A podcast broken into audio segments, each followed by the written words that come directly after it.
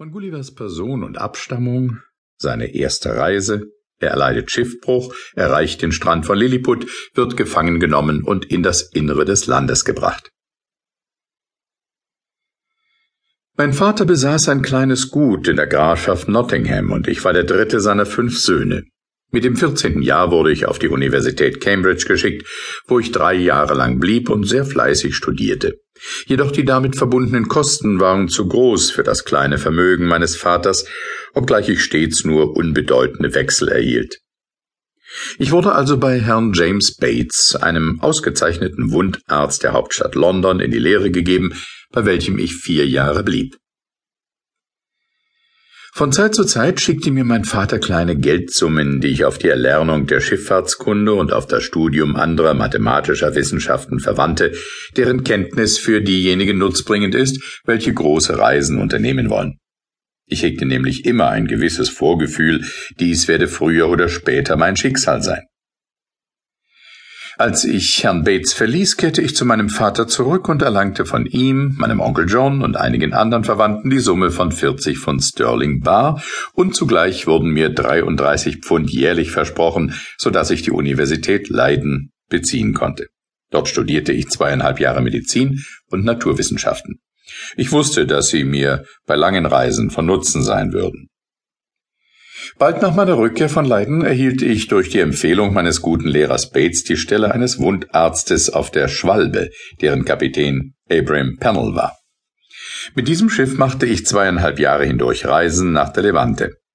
Nach meiner Rückkehr beschloss ich, mich in London niederzulassen, wozu mich auch Herr Bates ermutigte, nachdem er mich seinen Patienten empfohlen hatte.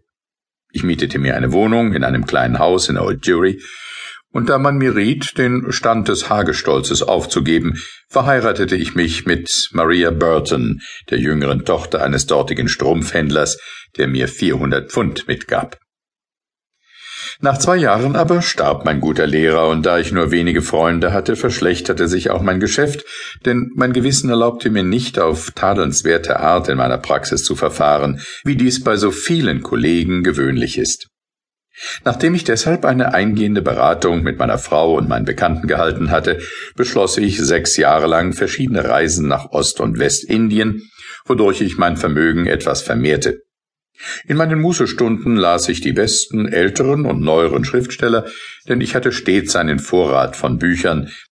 War ich an Land gegangen, so beobachtete ich die Sitten und Charaktere der verschiedenen Nationen und erlernte ihre Sprachen, was mir vermöge eines guten Gedächtnisses sehr leicht wurde.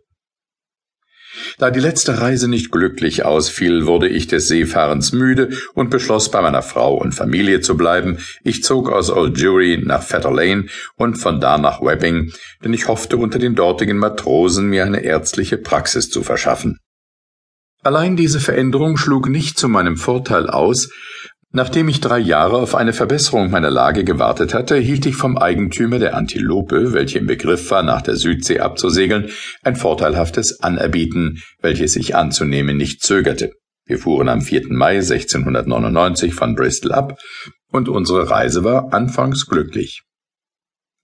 Nach mancherlei Erlebnissen wurden wir auf unserer Fahrt nach Ostindien durch heftigen Sturm nordwestlich von Van Diemen's Land getrieben. Nautische Beobachtungen zeigten uns, dass wir uns unter 30 Grad und zwei Minuten südlicher Breite befanden. Zwölf Männer hatten wir durch übermäßige Arbeit bei schlechter Nahrung bereits verloren, die übrigen waren gänzlich erschöpft. Am 5. November, dem Anfang des Sommers unter diesen Breitengraden, war das Wetter trübe. Die Matrosen gewahrten ein Felsenriff in der Entfernung einer halben Kabellänge. Der Wind war so stark, dass wir darauf hingetrieben wurden und scheiterten. Sechs von der Mannschaft, worunter ich mich befand, hatten das Boot ausgesetzt und suchten vom Schiff und dem Felsenriff loszukommen. Wir ruderten nach meiner Berechnung drei Seemeilen, bis es unmöglich wurde, die Ruder länger zu führen, da unsere Kräfte durch fortwährende Anstrengung im Schiff bereits aufgerieben waren. Wir überließen uns deshalb den Wellen und nach ungefähr einer halben Stunde wurde das Boot durch einen plötzlichen Windstoß von Norden her umgeworfen. Was aus meinen Gefährten im Boot und auf dem Schiff geworden ist, kann ich nicht berichten. Ich vermute, dass sie alle umgekommen sind. Was mich betrifft, so schwamm ich auf gut Glück, wohin Wogen und Flut mich trieben. Oft ließ ich die Füße herabhängen, konnte aber keinen Grund fassen.